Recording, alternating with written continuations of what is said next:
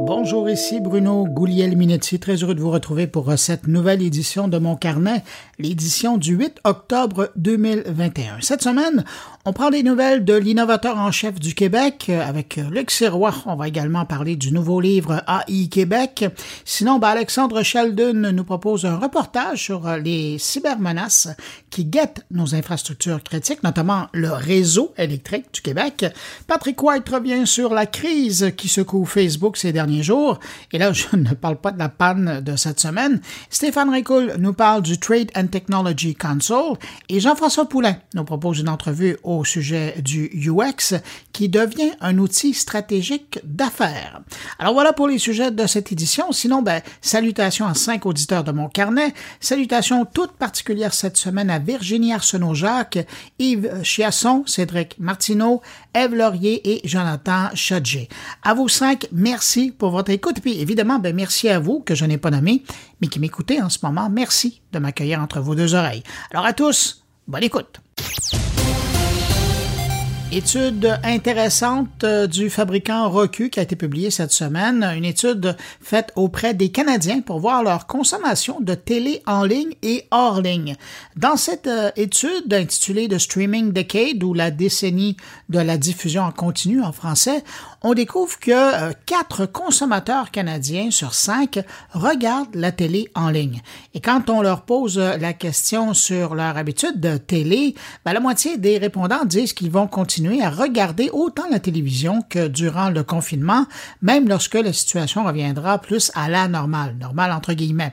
Preuve que les services de vidéo en ligne ont la cote et attirent l'attention, il y a 70% des répondants qui disent que quand je veux regarder quelque chose dont tout le monde parle, je choisis des films ou des séries disponibles en ligne. Il y a seulement 20% qui disent se tourner vers la télé traditionnelle basée sur des recommandations de gens à qui ils parlent. Euh, qui regardent les services en ligne comme Netflix ou euh, Tout TV Extra, ben, 98% de la génération Z 96 des milléniaux, 86% de la génération X et 68% des baby boomers. Les nouveaux films ont toujours autant d'attrait. Hein? 72% des consommateurs canadiens sondés disent que avoir euh, accès à un nouveau film en ligne serait une motivation importante pour essayer un nouveau service de diffusion en continu. Cela étant dit, presque un répondant sur deux dit avoir regardé un nouveau film d'un grand studio à la maison au cours de la dernière année.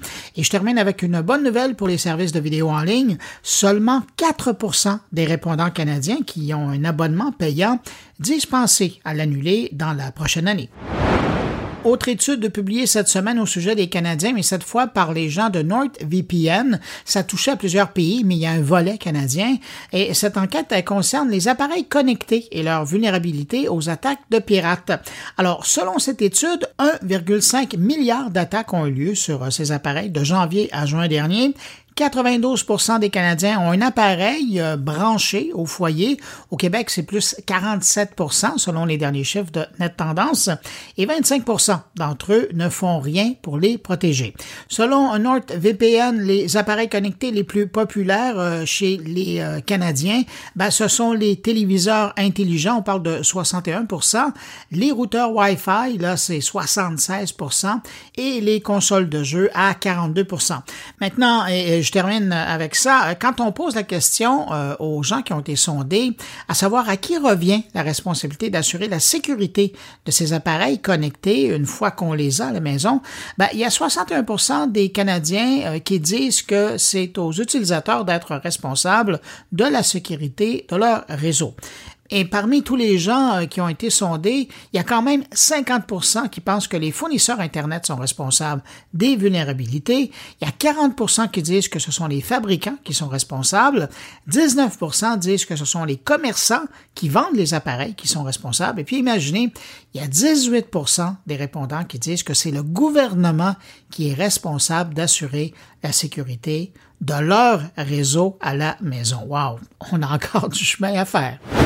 Twitter vient de lancer une nouvelle fonctionnalité pour améliorer le ton des discussions sur sa plateforme. Il existe désormais un mécanisme qui euh, permettra de faire apparaître une fenêtre de réflexion, si vous voulez, euh, lors de discussions intenses, plutôt euh, animées. Maintenant, qu'est-ce qu'un échange intense pour Twitter? Ben ça, on ne le sait pas encore vraiment, mais Twitter dit avoir dans ses critères le sujet du tweet, évidemment, mais également la relation qu'entretient l'auteur avec ceux avec qui il est en train de discuter. Alors, je présume que si dans le passé, il y avait des échanges qui avaient été corsés ou que l'un a bloqué l'autre ou a masqué l'autre, ça doit peser dans la balance. Si vous n'utilisez pas déjà la double authentification pour vous brancher sur les services de Google, ben sachez que vous pourriez probablement être parmi les 150 millions d'utilisateurs de Google qui vont être forcés à passer à la double authentification. Question d'améliorer sa cybersécurité, Google commence à contraindre ses utilisateurs à ne plus utiliser uniquement un simple mot de passe pour protéger l'accès à leur compte. Donc, la nouvelle campagne va obliger les utilisateurs à choisir un second facteur d'authentification qui pourrait être une notification par téléphone intelligent ou une clé de sécurité, par exemple. Je vous rappelle que pendant ce temps-là, ben, Microsoft, de son côté, fait tout simplement disparaître le bon vieux mot de passe du paysage pour plutôt utiliser la double authentification sans mot de passe. Un coup d'œil du côté d'Instagram où euh, cette semaine, la plateforme, ben, on peut le dire, en fait du ménage. Euh, c'est officiel maintenant. Instagram met fin à son application IGTV qui permettait de faire des vidéos de longue durée, question de faire concurrence à YouTube à quelque part, et lance maintenant donc son nouveau format qui s'appelle Instagram vidéo. Selon le patron d'Instagram, Adam Mosseri, Instagram n'est plus une application de partage de photos et encore moins une application de partage de photos carrées. Et donc, la priorité maintenant, ça sera la vidéo. Évidemment, vous comprendrez qu'en plus de YouTube, ben maintenant, c'est TikTok hein, qui est véritablement dans la mire d'Instagram et tous les moyens sont bons pour tenter de ramener les gens sur sa plateforme. Avec Instagram vidéo maintenant dans l'application principale d'Instagram, ben, la des vidéos sera désormais de 60 secondes, à moins que la vidéo ne soit éligible au placement publicitaire. Alors, dans ce cas, l'aperçu sera uniquement de 15 secondes. On pensait que la guerre du podcast allait se passer entre Apple et Spotify, mais là, grâce à Bloomberg, on découvre que YouTube aurait un œil sur euh, l'affaire également. Faut dire que déjà, on retrouve euh, sur YouTube des milliers, sinon je devrais même dire des millions d'épisodes de podcasts sur la plateforme, que ce soit en audio euh, seulement avec une image statique ou une version vidéo d'un podcast avec une ou deux caméras pour capter l'enregistrement. Mais là, on découvre cette semaine que YouTube serait à la recherche de quelques un cadre en fait, pour organiser les opérations dans ce secteur et optimiser leur présence sur la plateforme. Et j'imagine que quand YouTube regarde des chaînes comme celle du podcasteur Joe Rogan, qui a quand même plus de 11 millions d'abonnés seulement sur YouTube, ben YouTube y voit sûrement autant de perdus pour ses publicités. Et gardez en tête que euh, Facebook a également annoncé son arrivée prochaine dans le monde de la balado-diffusion en voulant faciliter la vie aux podcasteurs pour rendre accessible leur production aux 2,9 milliards d'utilisateurs de son service.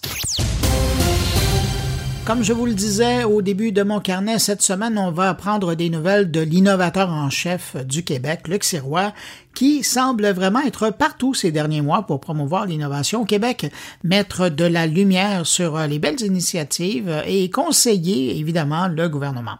Et dans euh, son actualité récente, il y a également la sortie avec les gens de Prompt euh, d'un super livre intitulé AI Québec qui met en valeur une partie de l'écosystème québécois relié au monde de l'intelligence artificielle. D'ailleurs, ça vous dit de vous procurer une copie, j'ai vu la question passer assez souvent sur les euh, réseaux sociaux depuis une semaine. Ben, le livre est en vente maintenant chez Amazon. Euh, il n'est pas donné, là, il est au prix de 105 dollars, mais c'est vraiment un beau livre et c'est une pièce de collection. Euh, vous trouverez un lien sur la page de l'épisode sur moncarnet.com pour vous y rendre euh, sur Amazon pour euh, l'acheter si ça vous intéresse. Alors, pour parler du livre et de son quotidien d'innovateur en chef du Québec, on va le rejoindre à l'instant. Bonjour, Luc Sirois. Salut, salut, Bruno. Luc, euh, la semaine dernière, gros événement dans l'industrie, particulièrement de l'intelligence artificielle au Québec. Il y a eu un, un objet qui, j'ai l'impression que c'est une capsule dans le temps qui a été lancé, c'est euh, l'intelligence artificielle, ben, AI Québec. C'est un bouquin. D'ailleurs, les gens qui me suivent sur Twitter ont vu que j'ai grandement apprécié. C'est un portrait euh, très actuel. Évidemment, on ne parle pas de tout le monde, mais c'est un portrait immensément euh, actuel de ce qu'est l'industrie de l'intelligence artificielle au Québec. Tu nous en avais déjà glissé un mot là-dessus, mais pourquoi sortir ça aujourd'hui? Tu le, écoute, tu le résumes tellement bien. Hein, c'est un objet. Ça, c'est déjà, c'est drôle. Hein, puis dans le milieu, ça, ça, on, se posait beaucoup de questions à savoir, wow, attends une minute, sortir un livre aujourd'hui, est-ce que c'est encore pertinent? Euh, ben, on s'est dit, ben, regarde, un objet, peut-être dans un, on est tellement dans un monde numérique que d'avoir un beau livre, un, bel objet, une belle réalisation, euh, euh, qui, euh, qui, prend comme une photo d'un écosystème, puis qui nous le met dans nos mains, qu'on le touche, qu'on le rouvre, puis que les, les images s'affichent en un milliseconde, c'est du 8K de résolution. Tu sais, J'aimais bien cette image-là, c'est du 8K de résolution.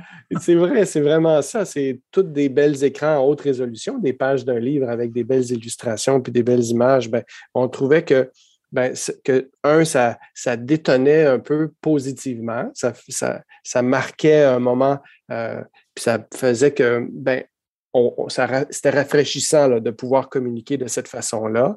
Et puis ensuite, ben, euh, l'écosystème, on s'est rendu compte que ben, finalement, il n'y a, a, pas de, euh, il y a, y a, comme pas de portrait complet. La vue complète euh, de, des différents types d'entreprises, d'acteurs, de qu'est-ce qui se fait, de qu'est-ce qui se fait comme nouvelle entreprise avec leurs nouveaux produits, leurs nouvelles euh, innovations, etc.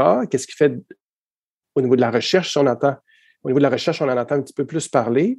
Puis, mais au niveau des grandes entreprises, comment ils adoptent l'intelligence artificielle, l'intègrent, font, font, créent des choses à, partir de ces technologies-là, ça, on n'avait pas beaucoup de vues.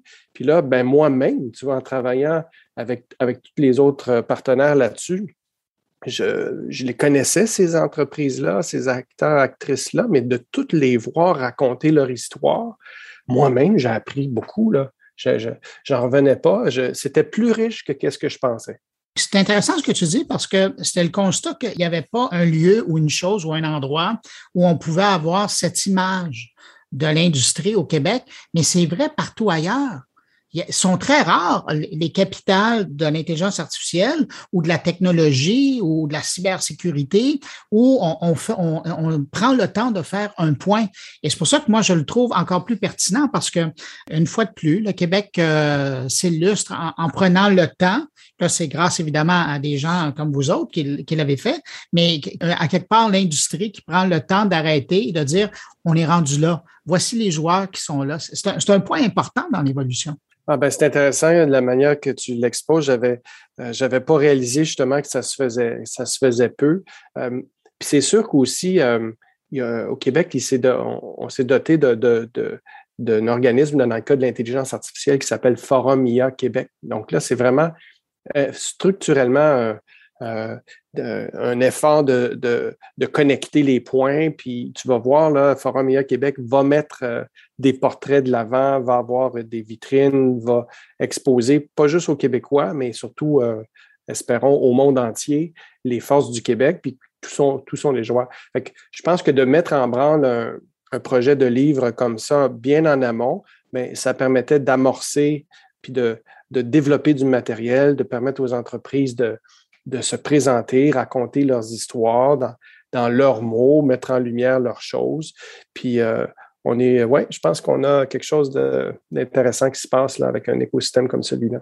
Et puis c'est intéressant de, ça serait réducteur de dire de l'encapsuler, mais, mais de l'amener, de l'immortaliser à quelque part et, de le rendre disponible dans le livre, quoi qu'il est bien vivant.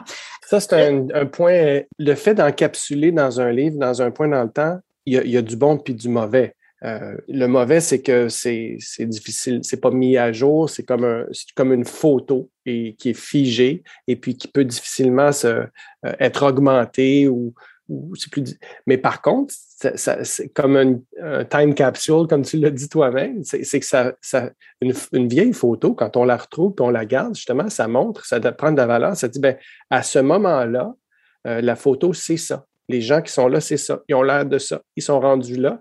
Et ça met ça dans une. dans un quelque chose de, qui ne va pas se perdre dans l'éther numérique des disques durs ou du, ou du web, tout ça ça, encapsule bien. Heureusement, il y a des ajouts euh, numériques qui sont faits. Fait que le, le, matériel, le texte et tout ça va pouvoir être mis en valeur sur des plateformes numériques, comme vous allez voir chez Prompt, comme vous allez voir chez Forum IA.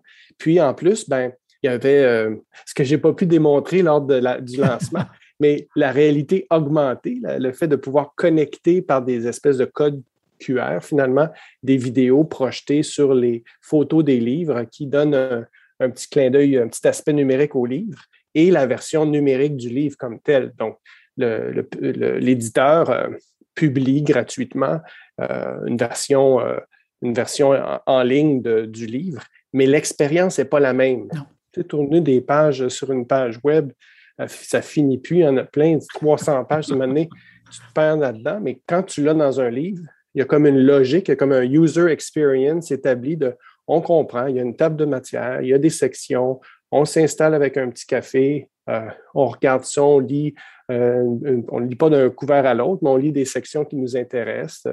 Ça, ça crée une expérience pertinente.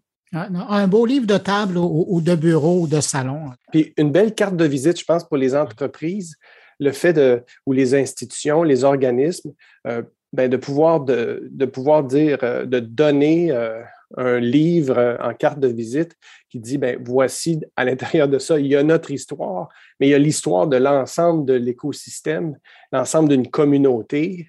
Ça fait, ça a du punch. Oui, puis c'est drôle, hein, tu parles de ça, puis j'imagine, moi, une délégation du Québec arriver, être représentée même par quelques individus et laisser ça derrière après une visite, là, mettons que ça a du, euh, ça, a du poids.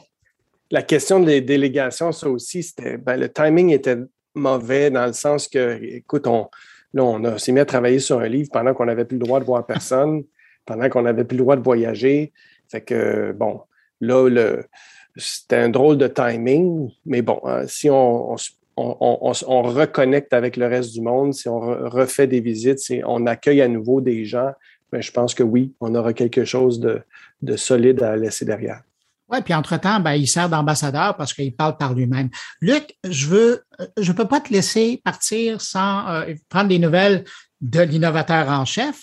Ça va faire quoi? Ça va faire dix mois que tu es en poste? Oui, ben oui, à peu près, ça va vite, hein, ça va trop vite.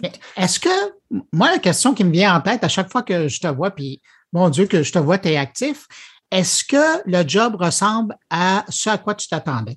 Euh, oui, écoute, ben, il y a deux, il y a deux, il y a trois fronts importants là, que dans, ce rôle-là. C'est un front de, euh, je pense, de motivateur en chef, hein, on l'a déjà dit, donc de stimuler, euh, encourager, supporter, euh, propulser, mettre en lumière des innovateurs, innovatrices, des leaders de société, de communauté qui font une bonne job puis qui, peuvent être boostés. Puis ça, c'est cet aspect-là qui est important. Puis ça, c'est comme je le voyais. Il y a un aspect de promouvoir l'innovation, euh, d'en être le, un peu le porte-parole dans différents forums. Ça, c'est beaucoup plus que, ce que je m'attendais. Là. Euh, il y, a, un engouement pour euh, avoir euh, une vision de l'innovation, des idées sur comment mieux s'y prendre, comment ça se vit ailleurs, comment les organisations peuvent se faire se réinventer pour être plus innovantes dans des forums publics, dans des conférences. Fait que ça, c'est beaucoup plus large que ce que je pensais. Puis, en fait, il y a une partie conseil, travailler avec le, auprès du gouvernement pour amener toutes les meilleures idées possibles, issues de la communauté, issues de l'écosystème, pour se donner des, que le gouvernement puisse trouver des, meilleures façons de faire. On a eu on a l'opportunité de, se créer une nouvelle stratégie québécoise de recherche et d'innovation euh, au Québec. Et puis, euh, le timing était parfait d'avoir un innovateur en chef pour contribuer avec tout un conseil de l'innovation à cette réflexion-là. Là, le défi après, là, c'est vraiment, Bruno, c'est Là, il faut que ça donne de quoi. Mm-hmm. C'est bien beau parler puis de stratégie. c'est ça la prochaine étape, c'est de dire comment est-ce que des actions concrètes peuvent, pourront faire une différence. Oui de, la, oui, de la motivation, oui, de l'information, oui, des compréhensions de ce qui se passe ailleurs, mais il faut aussi être capable de faire des pas en avant, puis de sortir de cette pandémie-là euh, comme des, euh, comment on dit ça, les chevaux qui sortent de leur gate, sortir en lion, puis vraiment aller se dépasser. Luc, as-tu l'impression que puis évidemment, on ne le saura jamais, mais je suis curieux de t'entendre là-dessus. As-tu l'impression que, à quelque part, ça a été un avantage d'arriver à ton poste pendant la pandémie parce que derrière ton écran et derrière ton micro, tu pouvais être à plusieurs endroits en même temps, plutôt qu'avoir été dans une, période plus, entre guillemets, normale où euh, on t'aurait demandé physiquement d'être là et finalement, tu n'aurais pas pu être partout euh, comme tu l'es euh, depuis, depuis dix mois? Eh bien, écoute, je, pense que tu as raison. je, me disais ça justement parce que quand on voulait échanger euh, pour avec des entreprises, j'en ai rencontré, euh, je pense, des entreprises, là, euh, c'est entre 5 et 700, là, je suis un petit peu mêlé dans mes, mes comptes d'organisation. Mais en effet, là, moi, je m'étais dit à un moment donné qu'on allait physiquement aller le, faire le tour des différentes régions, aller rencontrer les entreprises sur place et tout ça. Puis après l'avoir fait de façon virtuelle, je réalise que ça aurait été impossible ça aurait été euh, impossible de parler à autant de gens, de connecter là, comme il faut, puis d'avoir du temps pour échanger sur qu'est-ce qui se passe, euh, comment ça va chez eux, qu'est-ce qui fonctionne, qu'est-ce qui ne fonctionne pas, qu'est-ce qui pourrait être fait. En effet, tu as raison, ça a permis de consulter beaucoup.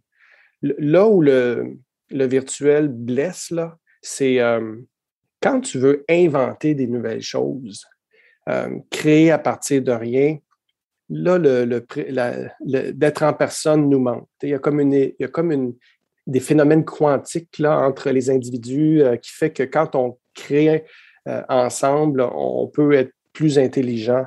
Euh, bon, le virtuel, le Zoom, là, ça, c'est un substitut acceptable, mais ça a ses limites.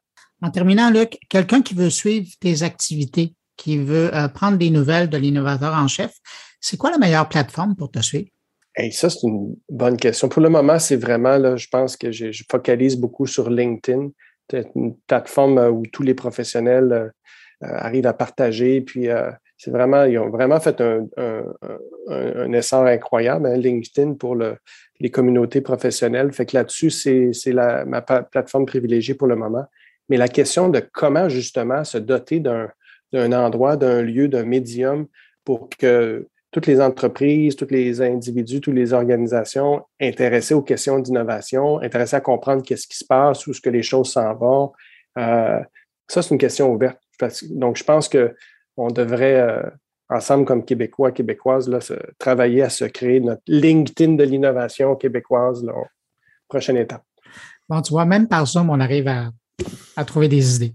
Luc Sirois, l'innovateur en chef du Québec. Merci d'avoir pris le temps, Luc, de, me parler, répondre à mes questions. Bravo pour euh, le livre euh, AI Québec et puis euh, ben, bonne suite de mandat. Merci.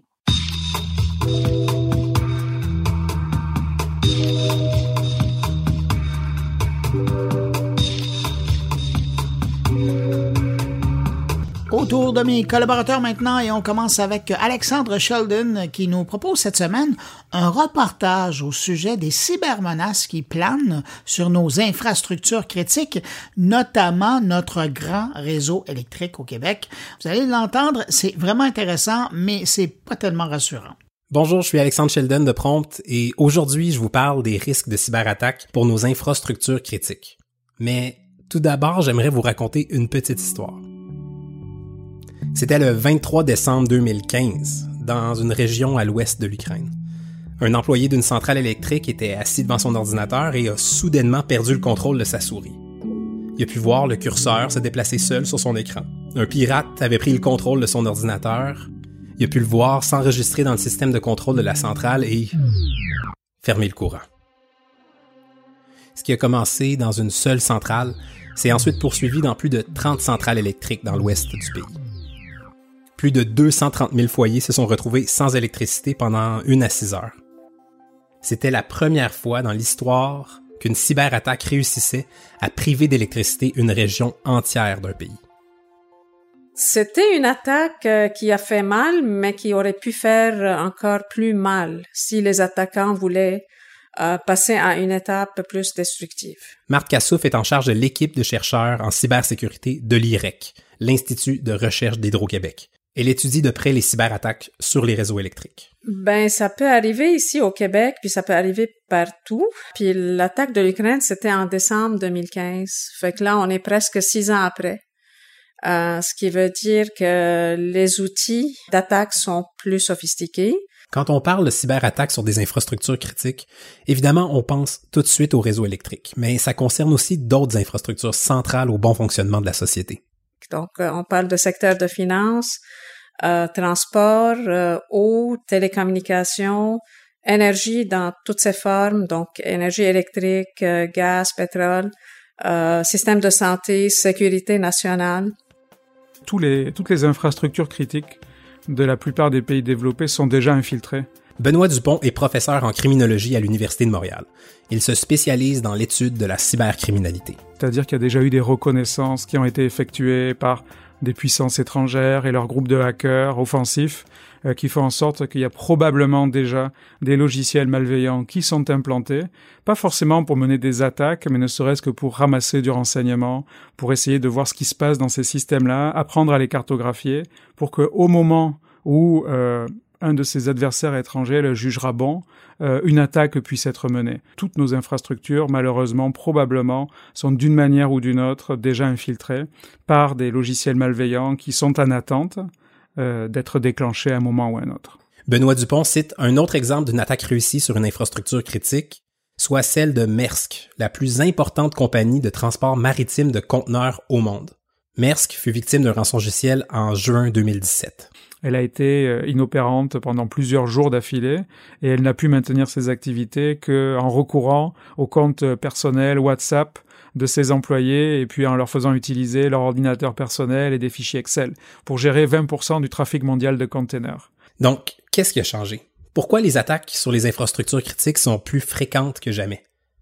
Pour Marthe Cassouf, en ce qui concerne Hydro-Québec et les autres réseaux électriques de la planète, ça serait dû surtout à la numérisation rapide du réseau au courant de la dernière décennie. Côté technologie opérationnelle, euh, la sécurité jusqu'à tout récemment n'était pas un critère de conception. Donc ces équipements-là qui contrôlent vraiment le réseau, ils sont pas conçus à l'origine avec de la sécurité intégrée. Les transformateurs, les disjoncteurs, tous les éléments qui, euh, qui surveillent euh, qui contrôle ces composants. Donc, du fait qu'on a l'interconnexion, ça veut dire qu'on a un accès au processus puis au dispositif euh, qui contrôle et qui surveille ces grands équipements. Mais si en Ukraine, en 2015, on a vu une attaque très ciblée sur des stations précises et choisies, aujourd'hui, la méthode privilégiée pour attaquer des infrastructures critiques serait beaucoup moins ciblée. En ce moment, c'est la tendance que les, les attaquants, plutôt que de cibler directement euh, l'organisation qu'ils veulent infiltrer, prennent des voies de contournement, donc c'est ce qu'on appelle des, attaques sur la chaîne d'approvisionnement. Pour Benoît Dupont, l'exemple le plus important d'une attaque par chaîne d'approvisionnement serait le cas de SolarWinds. SolarWinds, c'est une compagnie du Texas qui vendait un logiciel de gestion RH nommé Orion.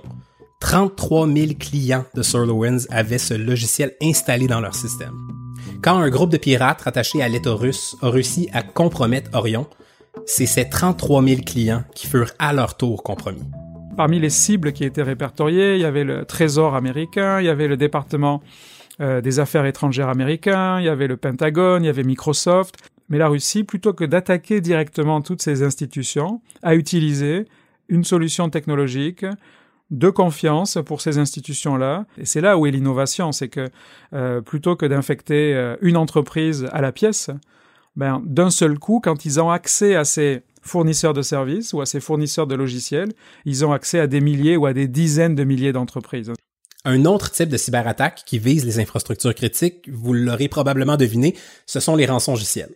La rançon moyenne payée par les organisations en 2020 s'élevait à presque 150 000 dollars canadiens les organisations criminelles qui développent et opèrent ces rançongiciels se professionnalisent de plus en plus. De véritables euh, PME euh, de la cybercriminalité, enfin PME par la taille, euh, par les profits, ce sont quasiment de grandes entreprises qui embauchent des programmeurs, qui vont élaborer, concevoir ces rançongiciels, des, qui vont recruter des affiliés sur le même modèle que les startups qui vont distribuer leur rançongiciel et avec qui ils vont se partager euh, les profits. Dans certains cas, ils ont des centres d'appel pour accompagner les victimes qui ne savent pas comment acheter des crypto-monnaies et leur expliquer comment faire ou pour négocier. Donc des centres d'appel ouverts 24 heures sur 24, 7 jours sur 7. Donc c'est de véritables infrastructures criminelles mais qui adoptent les meilleures pratiques de l'économie numérique.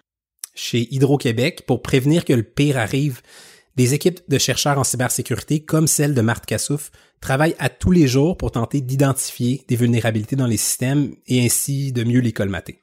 Ben, il faut, il faut être assez créatif pour, euh, pour concevoir des, des méthodes d'intrusion, des façons d'intrusion euh, qui sont pas mal novatrices. Euh, puis évidemment, quand on conçoit les méthodes, il faut concevoir les, les tests pour détecter ces méthodes-là. Ça demande beaucoup d'imagination. Pour Benoît Dupont, quand bien même on veut se protéger, pour être réellement cyber-résilient, il faudrait tout de suite assumer qu'on va se faire attaquer et que les attaques, ben, elles seront réussies. Mais on doit aussi se familiariser avec l'idée que malgré tous nos efforts, nos systèmes vont forcément à un moment ou à un autre être compromis et on ne peut pas se permettre d'être paralysé par ce type d'incident et donc on doit réfléchir à, à quoi mettre en place pour le moment où ce type d'incident se produira et euh, préparer nos équipes, préparer nos systèmes pour être capable de faire face et d'atténuer l'impact de ce type d'attaque sur euh, notre société et sur nos, organisations.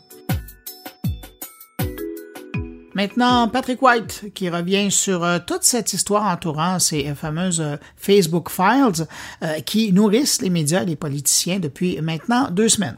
Alors, je vous parle cette semaine de la grave crise qui frappe euh, Facebook. Évidemment, vous êtes au courant du grand dossier euh, du Wall Street Journal des dernières semaines, des Facebook Files, qui montrent à quel point euh, Facebook est au courant de, de l'impact négatif de certains de ses produits, que ce soit Instagram, les impacts chez les adolescentes, par exemple, la détresse psychologique, les idées suicidaires et évidemment les troubles alimentaires. Ça touche entre 5 et 13% des utilisatrices selon les données internes de Facebook, évidemment la polarisation euh, qu'entraîne en fait euh, l'algorithme des médias sociaux euh, de Facebook. Tout ça a été documenté encore davantage dimanche avec une lanceuse d'alerte, 37 ans, de l'Iowa, Frances Hogan. Elle a travaillé là pendant deux, trois ans. C'était pas une cadre supérieure. Elle était responsable de produits. Et est ce qu'elle dit essentiellement, c'est que Facebook favorise ses profits euh, et non l'intérêt public et qu'elle également que Facebook a désactivé un département de l'intégrité civique et ça ça a en fait eu un impact ça aurait contribué à l'invasion meurtrière du Capitole à Washington le 6 janvier dernier. Pourquoi je vous parle de ça? Parce que sur la planète, 60% du monde connecté a un compte Facebook, on parle quand même de 3 milliards d'abonnés sur la planète, 60 000 employés. Le chiffre d'affaires de Facebook euh, pardon, la valeur boursière de Facebook, c'est un milliard, euh, un trilliard de dollars, donc c'est vraiment énorme. Les profits, on parle de 30 milliards de dollars en ce moment. Et le chiffre d'affaires cette année, euh, il serait autour de 120 milliards de dollars. Donc Facebook, c'est aussi Messenger, c'est également Instagram et c'est aussi WhatsApp qui est utilisé dans plein plein de pays comme un service téléphonique national, surtout dans des pays comme le Brésil, l'Inde et beaucoup d'autres. Donc, euh, il y a eu une panne lundi, ça a été un impact énorme sur la planète. Ça, c'est arrivé quelques heures après les révélations de la lanceuse d'alerte. Et là, euh, ben évidemment, c'est la crise pour Facebook, un recul en bourse, une perte de confiance, et les gens commencent tranquillement à envisager un plan B. Qu'est-ce qu'on fait euh, si Facebook tombe, est-ce qu'on va sur Telegram, est-ce qu'on va sur Signal, est-ce qu'on va sur Twitter? Alors tous ces réseaux-là ont eu une très très forte croissance durant la semaine. Et euh, mardi, le Congrès américain, donc un des deux parlements américains, a convoqué en audience la lanceuse d'alerte qui a travaillé chez Facebook. Elle explique essentiellement que le flux de contenu des fils d'actualité de Facebook contribue à accroître la division euh, au sein de la population. Évidemment, l'algorithme qui n'est pas capable de modérer convenablement les contenus haineux ni les incitations euh, à la violence. Et euh, Facebook qualifie les allégations de trompeuses. On explique que les médias sociaux ont eu un grand impact dans la société ces dernières années, puis que Facebook est un lieu où se déroule une grande partie des débats. La lanceuse d'alerte précise aussi que Facebook, c'est pas l'incarnation du mal, qu'il y a personne chez Facebook qui est malveillant, mais que oui, euh, les astres sont mal alignés et que Facebook gagne plus d'argent chaque fois que vous consommez plus de contenu. Chaque fois qu'il y a un like, un partage ou un commentaire, ça va pousser ce commentaire-là, ce texte-là, cette vidéo-là, ce mime-là à tous les autres utilisateurs. Et ça, c'est sans parler des problèmes de fraude sur Marketplace, par exemple, et des 15 milliards de faux comptes qui ont été effacés par euh, Facebook au cours des deux dernières années. Qu'est-ce que Facebook fait? Parce que Facebook fait des choses. On a mis sur pied des cellules de modération de commentaires. Il y a des centaines de milliers de modérateurs de commentaires, sans compter les logiciels d'intelligence artificielle chez Facebook. On a lancé des programmes de vérification des faits grâce à l'aide de l'agence France Presse, de l'agence Reuters, de la presse canadienne et de d'autres grands médias un peu partout dans le monde. Donc ça, c'est fait par des journalistes. On a également euh, un contrôle. On a des petites affichettes qui apparaissent lorsque des informations trompeuses sont publiées sur les vaccins. Par exemple, on a également euh, créé des cellules pour surveiller l'interférence étrangère dans les élections, comme euh, aux élections américaines l'an dernier, les élections canadiennes récemment, même en Allemagne il y a deux semaines. Et on se bat essentiellement contre la désinformation, mais il y a beaucoup de désinformation qui continue à pulluler partout sur Instagram, sur WhatsApp, les groupes privés sur Messenger où il y a beaucoup de haine qui se diffuse là. Et essentiellement, alors, euh, ce qu'elle explique, la lanceuse d'alerte aussi, c'est qu'elle est, euh, premièrement, elle est, elle est protégée par le gouvernement fédéral comme lanceuse d'alerte et également, elle a impliqué la SEC, qui est le gendarme des marchés boursiers aux États-Unis. Et euh, évidemment, là, ce qu'elle dit, c'est que le, le, PDG, de fondateur de Facebook, Mark Zuckerberg, a menti sciemment euh, concernant les opérations de Facebook. Il a menti aux actionnaires, il a menti à la population. Et là, la SEC euh, étudie ce dossier-là de très près. Donc, ça pourra des impacts sur un éventuel démantèlement de Facebook? Est-ce qu'on pourrait scinder d'ici cinq ans Instagram, WhatsApp, Messenger de Facebook? Un très gros point d'interrogation là-dessus. Est-ce qu'on va forcer les GAFA, donc les géants du web, dont Facebook, à modérer euh, à rendre des comptes au Parlement ici aux États-Unis, ailleurs dans le monde, fort possiblement. On a des projets de loi fédéraux au Canada qui s'en viennent. La loi C10 qui devrait être représentée pour adoption au Sénat. Euh, la loi C10, c'est une réforme du CRTC pour être capable de gérer les contenus dans les médias sociaux. On a un projet de loi sur les contenus préjudiciables en ligne qui s'en vient au Canada euh, pour contrôler le flot de haine dans les médias sociaux. Et on a également un projet de loi sur l'équité avec les médias d'information et l'équité fiscale, parce que la plupart des GAFA payent peu ou pas d'impôts. Donc, des temps très durs euh, en ce moment pour Facebook. Facebook qui est fragilisé. Euh, le PDG Zuckerberg qui nie en bloc tout ce qui a été dit dans les allégations du Wall Street Journal, de CBS 60 Minutes et de CNN également. Et euh, évidemment, euh, le contre-coup s'est intensifié dans les dernières semaines depuis la publication dans le Wall Street Journal du dossier dont je vous parlais à la mi-septembre. Et évidemment, ça conclut que les algorithmes de recherche d'attention de Facebook avaient contribué à favoriser la dissidence politique, l'impact sur la santé mentale et les problèmes émotionnels chez les adolescentes, en particulier évidemment euh, les 13 à, 18 ans. Donc voilà, euh, un Facebook très fragilisé. Et on va suivre le dossier très près pour vous euh, dans les prochaines semaines.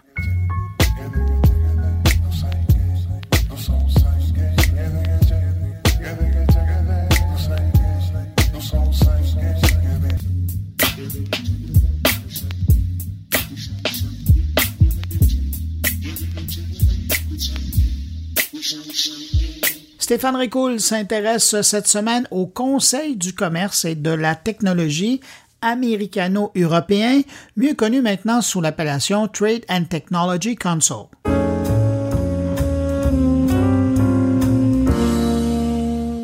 En juin dernier a été créé le Conseil Union européenne/États-Unis sur le commerce et la technologie, le TTC pour Trade and Technology Council. Et une première rencontre a eu lieu le mercredi 29 septembre. Les discussions ont porté sur l'harmonisation des stratégies en matière de réglementation de l'activité des grandes entreprises technologiques et la défense des valeurs démocratiques sur l'Internet. Il faut croire que ça s'est pas si bien passé que ça, cette réunion du 29 septembre, puisque du côté Europe, des modifications à la déclaration commune étaient demandées, celle-ci à peine sortie et encore toute chaude. Faut comprendre que l'Europe est en réaction encore à l'annonce d'un pacte de sécurité entre les États-Unis, l'Australie et la Grande-Bretagne sans avoir été consultée, que la France digère toujours mal l'annulation par l'Australie d'une commande de sous-marins au profit de submersibles américains, et de surcroît, faut se rappeler que les années Trump ont laissé des cicatrices profondes. Et pourtant, les bases de discussion sont bonnes, puisqu'elles portent sur les technologies, les microprocesseurs, les plateformes numériques, l'intelligence artificielle, les réglementations et les chaînes de valeur. Des sujets qui doivent effectivement être priorisés et discutés ouvertement rendus en 2021, mais qui se doivent aussi de prendre de la hauteur et de se donner une perspective afin de ne pas tomber dans le piège de rentrer dans cette guerre 2.0 sino-américaine. Une lutte de tous les instants qui sera menée par Margrethe Vestager, vice-présidente de la commission chargée du numérique et de la concurrence et qui aura certainement fort à faire. Une lutte qui portera sur la crise mondiale de pénurie de semi-conducteurs avec une coopération potentielle sur l'interdiction des investissements étrangers indésirables et les règlements des problèmes dans les chaînes d'approvisionnement qui ramènera donc le débat sur la nécessité pour les pays de se doter d'une souveraineté numérique. Selon la déclaration commune, qui je rappelle fait l'objet d'une demande de révision de la part de l'Union européenne, concernant le contrôle des exportations, le TTC considère qu'il est nécessaire pour garantir le respect des obligations et engagements internationaux et que l'Union européenne et les États-Unis reconnaissent la nécessité de contrôler le commerce de certains biens à double usage, en particulier certaines technologies de cybersurveillance, afin d'empêcher leur utilisation abusive d'une manière qui pourrait conduire à de graves violations des droits de l'homme ou du droit humanitaire international. Concernant l'intelligence artificielle, les deux parties s'accordent sur l'utilisation d'une approche fondée sur le risque qui permet à la société de profiter des avantages de l'intelligence artificielle tout en garantissant le niveau de protection nécessaire. Concernant les investissements étrangers, dans la déclaration commune, on retrouve l'intention de maintenir des régimes de filtrage des investissements afin de répondre exclusivement aux risques pour la sécurité nationale et au niveau européen aux risques à l'ordre public. Donc, une reconnaissance de l'importance d'un examen attentif des prises de contrôles étrangères, complété par des mécanismes d'application appropriés. Et enfin, concernant le sujet des semi-conducteurs, on peut lire dans la déclaration commune qu'il est souligné l'importance d'identifier conjointement les lacunes de la chaîne de valeur des semi-conducteurs et de renforcer les écosystèmes nationaux de semi-conducteurs depuis la recherche, la conception jusqu'à la fabrication en vue d'améliorer la résilience par la consultation des parties prenantes et par des mesures incitatives appropriées. À présent, sachez que ce sont les sujets qui ont retenu ici mon attention, mais soyez assurés que d'autres groupes de travail se pencheront sur de nombreux autres sujets, tels que les questions du commerce mondial, du climat, des technologies vertes, de la sécurité, de la compétitivité des chaînes d'approvisionnement en technologie de l'information et communication, des menaces pour les droits de l'homme, de l'adoption du numérique par les petites et moyennes entreprises, etc., etc. Et tout ça lors des différentes rencontres du Trade and Technology Council. Il y en a certainement qui ont des agendas pas mal plus chargés que d'autres.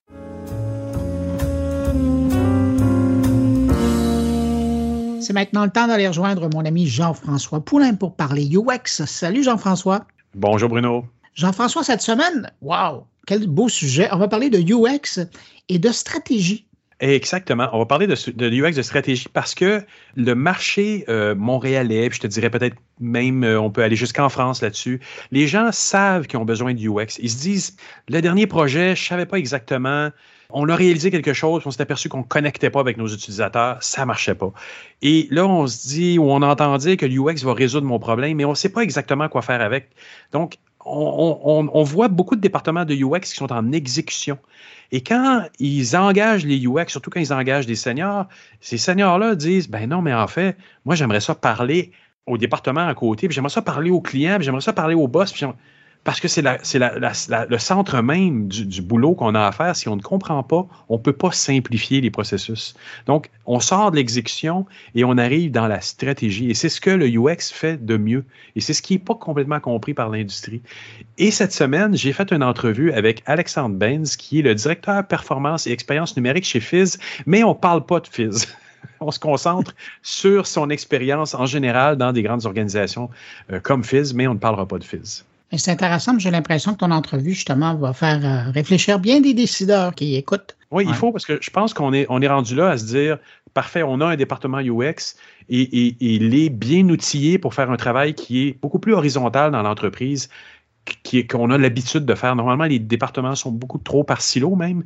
Et là, on a un département théoriquement qui doit parler, pas théoriquement, justement, en pratique, il doit parler aux autres départements, pas pour les influencer, mais pour aller chercher le plus d'informations possible. Puis après ça, aller les tester avec les utilisateurs. Donc, ça demande une immense communication qui n'est pas complètement encore bien comprise par les organisations. Ben, Jean-François, merci d'avoir mis la table. Je pense que c'est clair. Ouvrons nos oreilles. On va écouter ton entrevue. Puis on se retrouve la semaine prochaine. Salut. Merci, Bruno. À la semaine prochaine. Euh, je pense qu'en fait, euh, donc le, la grosse différence, c'est le moment où le UX va rentrer dans la conversation avec les unités d'affaires. à l'interne. Ouais, à l'interne. Quand, quand on regarde des grosses compagnies, là, euh, je pense qu'il y a une maturité là qui varie d'une compagnie à l'autre.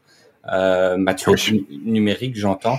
Euh, c'est que euh, lorsqu'il y a un certain niveau de maturité, on comprend que il y a vraiment beaucoup beaucoup de valeur à amener du UX plus en amont tant dans la recherche d'insights, d'opportunités d'affaires, que euh, dans le crafting après de l'expérience pour voir si euh, l'idée de la proposition d'affaires va rencontrer une, euh, un intérêt chez le client, euh, va résonner avec le client. Puis si, quand je dis le crafting, c'est vraiment la partie exécution, le, le, le wording, le phrasé utilisé, l'interface, la séquence, la promesse de valeur qui est en amont, euh, l'emballage avec tout le branding si tout ça est bien attaché, euh, je, pense que le UX a vraiment un, rôle clé là-dedans euh, lorsqu'il est vraiment en amont pour garantir en fait que tous les petits bouts sont bien attachés, que ça raconte une belle histoire, puis qu'au final euh, c'est quelque chose de digeste puis de compréhensible pour l'utilisateur, puis qui résonne avec l'utilisateur.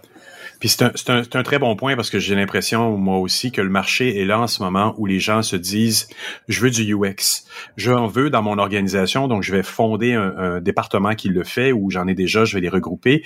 Et ils sont encore beaucoup en mode UX d'exécution où ils se disent, OK, c'est bien, on comprend qu'il faut qu'il soit là pour l'exécution de, des maquettes, du, du, du, beau de la chose. Alors que ce que tu dis, c'est quand ça devient un UX de stratégie, il est impliqué beaucoup plus largement. Il va vraiment euh, poker, euh, pas poker, mais euh, il va vraiment aller poser des questions à l'interne. Et c'est là où je pense que les gens ne comprennent pas encore dans les grandes organisations à quel point le UX devient quelque chose qui doit poser des questions à l'horizontale.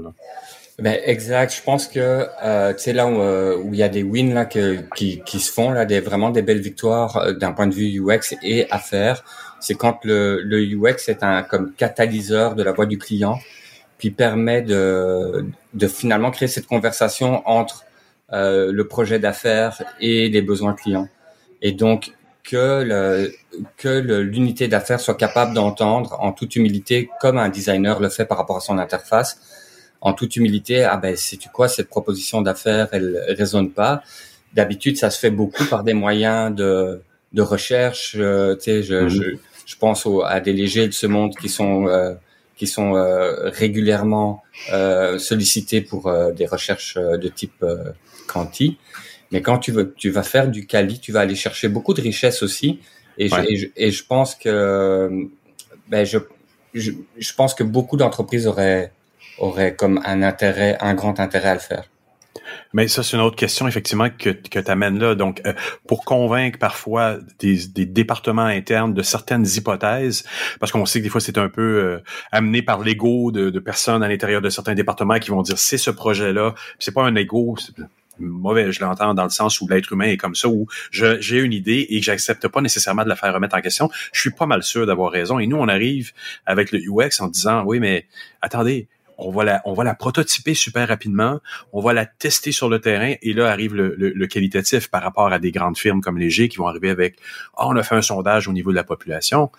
Est-ce que ça donne vraiment, je pense que c'est une partie de l'équation, mais d'arriver à vraiment tester ça sur le terrain avec les utilisateurs, c'est ce que tu proposes de faire aussi. Là. absolument. Puis euh, c'est toute, tu as mis le doigt dessus là, c'est toute la question de la conviction personnelle. Puis c'est d'arriver en tant que groupe de dire, ben je, je bon, j'ai une j'ai une conviction, j'ai une hypothèse, puis après je m'exclus de ça je la teste, puis je regarde ce que ça donne, puis je vais l'accepter en, toute, en toute humilité finalement. Ouais, pas facile, euh, c'est vrai. c'est autant difficile pour pour quelqu'un qui est un marketeur que pour un un designer là de finalement se dire ok ça c'est la proposition, je la quelque part, je la mets au monde pour le test, on regarde ce que ça donne, puis je suis prêt à prendre le, le, le feedback que ça va donner, puis de, de réagir en conséquence. Et, et, comment ça se passe justement dans, dans des structures en télécommunication, l'application de ce genre de paradigme-là, de passer d'une structure complexe à une structure plus simple, par exemple, euh, qu'est-ce comment on peut comment on peut arriver dans une organisation que ça peut être télécommunication ou autre en fait euh, comment on peut arriver à, mettre ça en place dès le départ? C'est la question qui tue en ce moment dans le marché. Il y a plein d'organisations qui se retrouvent face à cette question. Comment je me connecte avec mes utilisateurs plus? Comment j'évite de gaspiller des centaines de milliers de dollars voire des millions de dollars dans des projets informatiques qui ne tiennent tiendront peut-être pas la route parce qu'on en a déjà fait un avant et ça marchait pas et on voudrait l'éviter cette fois-ci? Ben, écoute, je pense que ça dépend vraiment de la sensibilité UX de l'organisation. Puis c'est là qu'on sort finalement de la pratique du UX habituel, puis de se dire, ben moi en tant que UX, comment est-ce que je peux valoriser ma pratique, puis euh, finalement transformer mes collègues euh, directs ou mes clients à l'interne comme étant des UX eux aussi. Là. Comment est-ce que je les fais participer, comment je leur fais prendre du plaisir dans cette démarche? Euh, reconnecter en fait avec un certain plaisir aussi dans justement le côté exploratoire. Il y a toute une dimension ludique et euh, et mais d'arriver aussi à, à dire ça a une valeur. Tu vas pas perdre du temps ou de l'argent en faisant ça. En fait, tu vas gagner en connaissance, tu vas gagner en maturité et tu vas te rapprocher de tes objectifs.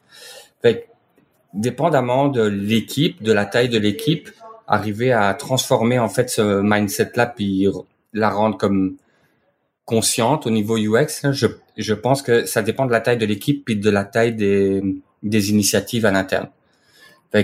si tu fais face à une très très grande organisation, il faut arriver à trouver des et des, des gros gros projets, il faut arriver à trouver des, des petites initiatives porteuses qui vont semer une graine. Puis, tu sais, c'est peut-être un travail euh, des fois là qui peut euh, qui peut s'étaler sur plusieurs années euh, à, l'interne. Il faut être patient et courageux, mais euh, mais, honnêtement, j'y crois. Euh, tu sais, pour pour l'avoir vécu, euh, j'y crois. une équipe, ça ça se transforme, puis des gens ont vraiment du plaisir.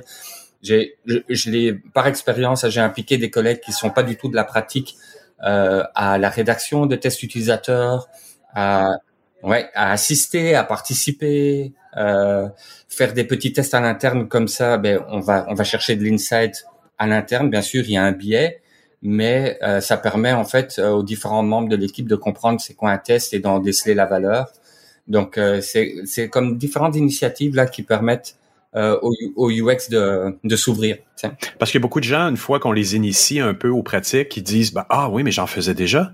Oui, et je pense qu'à un moment donné, il y a peut-être juste une, peut-être un petit biais à leur donner positif là, de comment le faire un petit peu mieux, un peu plus objectivement. Mais beaucoup de gens disent euh, ah oui oui mais je savais, j'en faisais déjà. Ou tous les jours quand je me promène dans la rue, c'est ça que je fais du UX. Je, regarde un service euh, dans le métro, je regarde un service dans un magasin, puis c'est ça du UX. Ouais ok je comprends. Donc je pense que tu as raison effectivement là-dessus sur le fait que plus on, on initie, parce que c'est pas une science hermétique, le UX, au contraire, plus on arrive à éduquer à l'intérieur des grandes organisations, mieux on mieux on s'en sort et peut-être on modifie la culture de l'entreprise en, général. Absolument. Puis j'essaie de trouver des gimmicks là. C'est par exemple, euh, tu parlais des télécoms. Ben le nerf de la guerre en télécom, c'est la, tarification. Ok? C'est les prix. donc euh, les euh, ces compagnies sont extrêmement agressives. Puis redesignent leur euh, grille tarifaire euh, régulièrement en réaction les unes aux autres. Okay? Donc, il n'y a pas de grand secret ici. Non, parce que le marché est acquis. Tout le monde a un téléphone cellulaire de nos jours. Donc, à qui on va voler des nouveaux clients maintenant? C'est plutôt ça l'équation. C'est ça, c'est ça la dynamique. Fait que là, ce que je dis à mes collègues de marketing, c'est vous faites du UX de prix. En disant que le premier élément du UX pour le client, ça va être le design de cette grille tarifaire, puis de faire prendre conscience que ben, plus elle est complexe, plus elle est difficile à appréhender, plus plus elle est lean, euh, contrastée, permet plus facilement de Ouais, toujours. On revient à ça dans notre métier. C'est, ce que ce que les gens perçoivent ou que ce que nous-mêmes on appelle comme étant du UX, c'est une approche vers la simplicité. C'est ce qu'on sait que les gens vont mieux comprendre. D'essayer d'alambiquer une offre de, de, de, tarifs, on sait que les gens vont braquer parce qu'ils vont se dire mais je comprends rien, je vais pas aller là, je vais aller à l'autre à côté qui a un seul prix. on l'a vu dans l'industrie du matelas où à un moment donné, c'était arrivé dans un magasin de, de matelas, puis là avais le vendeur qui te, te regardait puis qui disait je vais lui vendre un de mes 200 matelas, alors que maintenant on vend un type de matelas C'est tout. Il y a quelqu'un qui a compris quelque chose dans l'équation? Et clairement, tu vas chercher en fait de l'efficience, tu baisses la charge cognitive, la difficulté de faire un choix. Donc, euh, il y, a, y, a, plein de gains au niveau de l'expérience, moins de frustration, et tu vas chercher en fait de la performance. Si tu regardes d'un point de vue performance numérique, c'est vraiment de la performance que tu vas chercher. Fait que, euh, tu sais, c'est toute la. Il y avait une mode là de l'ultra personnalisation, je pense à un moment donné, euh, dans le numérique. J'ai l'impression qu'on est comme à un autre moment aujourd'hui où il y a une prise de conscience que dans la simplicité, oui, toujours un contrôle sur les paramètres, mais dans la simplicité, effectivement. Exactement. Exactement. Parce qu'on est tous égaux maintenant avec la pandémie. Les gens se sont dit, je fais une boutique euh, en ligne, mais ma boutique en ligne est pareille à l'autre à côté, puis on peut pas tellement être mieux qu'Amazon non plus. Donc, qu'est-ce qui va nous différencier, nous, que ce soit dans les télécoms ou dans d'autres organisations, au niveau des services? Euh, ben, ça va être les prix, comme tu dis, mais il y a bien d'autres éléments aussi qu'on peut travailler. Effectivement, ben, le, le, le discours, le, la, la qualité de l'exécution, euh, l'enchaînement des interfaces. Euh, je, je, pense à la nous dans, dans notre équipe, euh, on, on, a un focus, on est obsédé par la charge cognitive par écran et qu'on c'est vraiment c'est vraiment quelque chose sur lequel on a un focus énorme de se dire ben dans, dans nos parcours on essaye d'avoir en fait euh, un geste ou une étape à la fois, euh, de découper. C'est pas grave si le parcours est plus long, il va il va paraître plus simple et plus facile si euh, par encore étape, la simplicité, oui. Ouais, si par étape tu veux tu baisses la charge cognitive au maximum pour avoir un à deux euh, mettons euh, euh, messages par interface. C'est pas trop, pas trop de messages à la fois, pas trop de choix à la fois, donc vraiment réduire au maximum. Puis comment tu vois, comment tu vois justement notre notre euh, notre approche, comment doit-elle évoluer dans le marché, comme on en parle depuis le début de l'entrevue? Euh, où est-ce que tu vois que ça s'en va? Où est-ce que tu vois que ça devrait aller? Qu'est-ce qu'on doit ouvrir comme porte pour se faire mieux comprendre dans les grandes organisations, justement? Ah, euh, ben écoute, moi je crois beaucoup en la collégialité, et donc je, crois beaucoup au côté participatif. Euh, c'est sûr que ça pose la question en fait de on parlait du UX d'exécution. Je, suis passé moi de cette réalité là où euh, ben, comme beaucoup de UX tu te retrouves comme étant une case dans un dans une séquence waterfall à, pouvoir dire à tes collègues on va essayer quelque chose, on va explorer, puis ce faisant, on va se faire une idée de c'est quoi le produit final, puis on va le décider ensemble. C'est ces deux paradigmes euh, complètement différents. Puis je pense c'est vers là, moi, ben, moi j'y crois, je suis complètement convaincu, je crois que c'est vers là qu'il faut aller. Donc, mettre à profit les compétences à l'interne de l'équipe, qui sont pas spécialement des gens du UX, euh, pour euh, justement euh, élaborer comme des stratégies de, de, parcours ou de storytelling. Je crois beaucoup en raconter une histoire. C'est parce que je, je travaille dans un contexte e-com, mais euh, c'est un pour, pour moi un parcours c'est une histoire, donc il faut que faut que l'histoire elle se tienne, puis que quand j'ai fini de lire mon petit livre qui est mon parcours, ben j'ai compris ce que je viens de faire. Fait que, Exactement. Fait que tout ça là, ça demande. Euh, c'est pour, pour, ça que je parle de collégialité là, c'est que ça demande que tout le monde ait la même compréhension de c'est quoi l'histoire. Donc tant du côté client que du côté de la business, on est tous d'accord. Voici l'histoire que je vais raconter à mon utilisateur. Euh, et, euh, et que c'est un sujet simple. Et je et si je suis pas capable en groupe, par exemple, quand on on élabore l'idée. Si je suis pas capable de l'expliquer simplement en quelques mots, c'est que mon histoire, elle tient pas tout à fait la route. C'est vraiment, c'est vraiment ça. Hein? Ouais. Exact. Ben écoute, Alexandre, j'aimerais te remercier beaucoup pour cette entrevue. Ça fait plaisir.